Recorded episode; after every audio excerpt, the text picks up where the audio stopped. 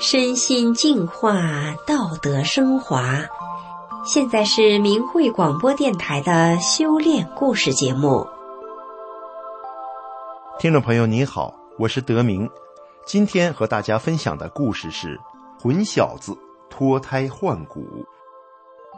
一个打爹骂娘、偷东西，谁也不敢惹的混小子，三十岁身体就不好了。为了缓解病痛，他又染上了酒瘾，一天一斤白酒。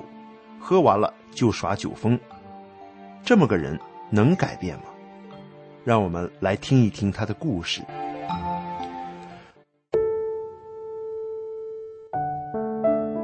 我九岁时，因为三叔家一直没有孩子，父亲就把我过继给了我三叔。我三叔三婶儿都很宠我，虽然我三天两头闯祸，但三叔怕我记仇，从来不打我。从小到大，没有人跟我讲传统文化中怎么做人的道理。我做事只顾自己眼前痛快，从不管别人的感受。谁要惹了我，我铁定跟他没完。十八岁那年，我当了半年知青，然后就去当兵了。在部队里，我也没少惹祸。从部队复员后，我回到家乡电厂工作。那时。打架对我来说就是家常便饭。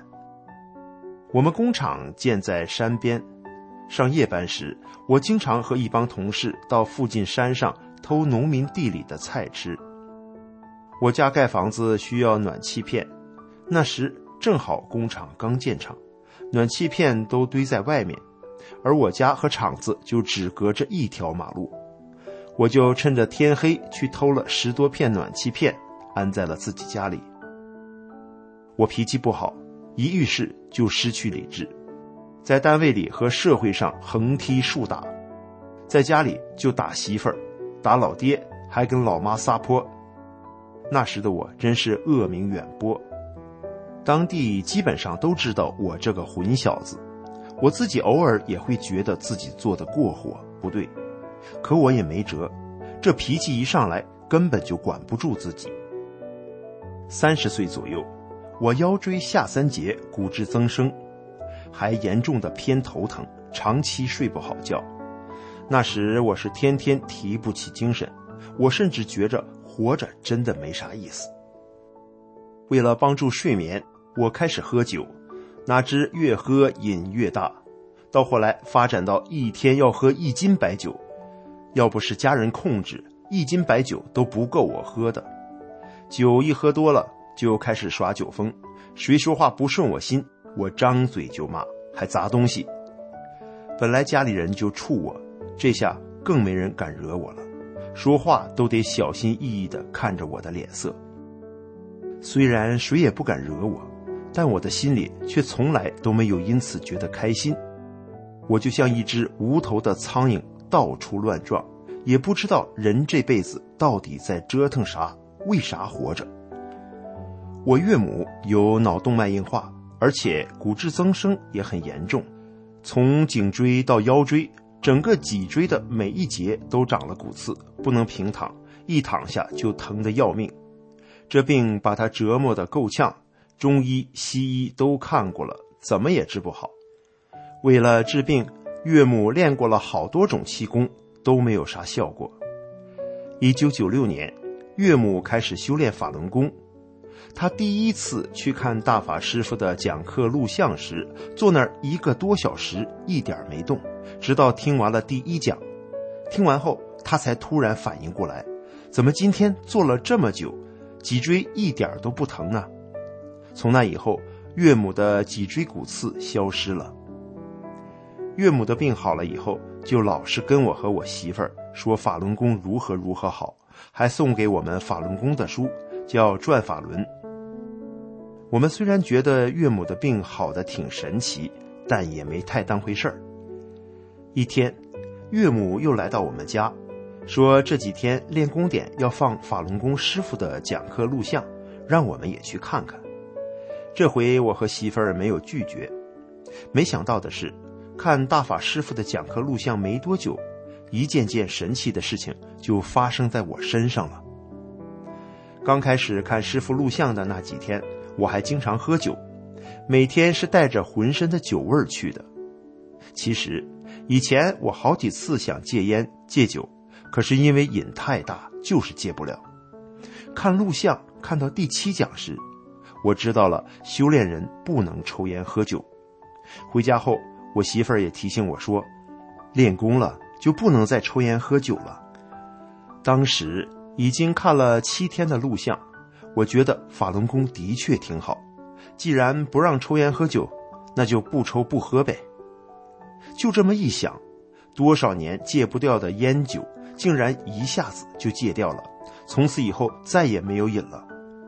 我和家人都觉得不可思议，而且以前长期折磨我的严重偏头疼和腰疼，也都不知不觉的好了。我觉得这法轮大法真的是太神了。练功不久，有一天早晨，我正练功呢，当时天刚蒙蒙亮，突然我看到眼前有红色的亮光，我还奇怪，哪儿来的亮光呢？后来这亮光就变成了特别刺眼的强光，晃得我睁不开眼睛，闭上眼睛还晃。后来。从师傅的讲法中，我知道这就是天目开了。又过了几天，也是我在练功时，我感到了有只大眼睛叽里咕噜的咕噜到我脑子里了，感受非常真实。从那以后，我的天目再看东西就不觉得晃眼了，而且像看电影一样清楚，还能看到《西游记》里的故事，看到唐僧在爬山，看到大法轮。看到很多另外空间的奇妙景象。师父在《转法轮》这本书里说，人的天目开了之后，会出现一种状态，被光晃得很厉害，感觉刺眼。其实不是刺激你的眼睛，而是刺激你的松果体，你感觉到好像是刺眼了，那就是你还没有这只眼睛。给你下上这只眼睛之后，你就不会感到刺眼了。我们一部分人会感觉到看到这只眼睛。我开天目的过程就跟师傅这段法里说的一模一样。修炼法轮功不仅让我身体健康了，也让我明白了做人的道理。我知道了不失不得的道理，明白了偷电占便宜是要失德的。从此以后。我不但不再偷电，每个月还主动交电费。收电费的人是我单位的一个同事，他一直都不好意思照实收费，每次都是象征性的收一点就算了。我和媳妇儿修炼大法后，主动如实的交电费，这位收电费的同事都觉得太不可思议了，说我们练了法轮功确实和别人不一样。我从师傅的讲法中还明白了，发脾气、打人、骂人都会给人家德，自己会造业。想想自己以前不知道失了多少德，造了多少业，于是下定决心，以后一定要按照真善忍的标准要求自己，改掉自己的坏习气。在单位里，只要是厂领导分配给我的活儿，即便有些本来是不该我干的。我也不再挑三拣四找领导理论了，都会好好的完成任务。在人与人的恩恩怨怨中，我也越来越能忍住自己的坏脾气，善待别人了。全场上下的人都知道，我修炼了法轮功以后，整个人全变了，再也不像以前那样霸道了。四五年前，父亲生病了，我们赶回老家去照顾他。吃饭时。表弟说，二十多年前我家盖房子时，他曾经借给我们三千块钱，让我们把这笔钱还给他。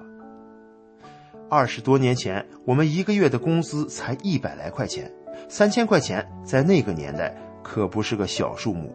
如果借过这笔钱，我们也不可能一点印象都没有。而且表弟家也在农村，他家孩子多，生活条件很困难。根本不可能拿出三千块钱来借给我们的。如果是不修炼的话，我是绝对不可能认可这种子虚乌有的事的，更不会给他拿一分钱。但修炼后，我和媳妇儿都知道，修炼人遇到一切事情都不是偶然的，这事肯定是有因缘关系的。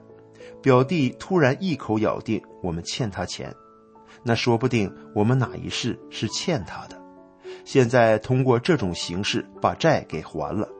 所以，我和我媳妇儿决定把这笔钱给表弟。游完前后不久，我们又回到老家去照顾生病的父亲。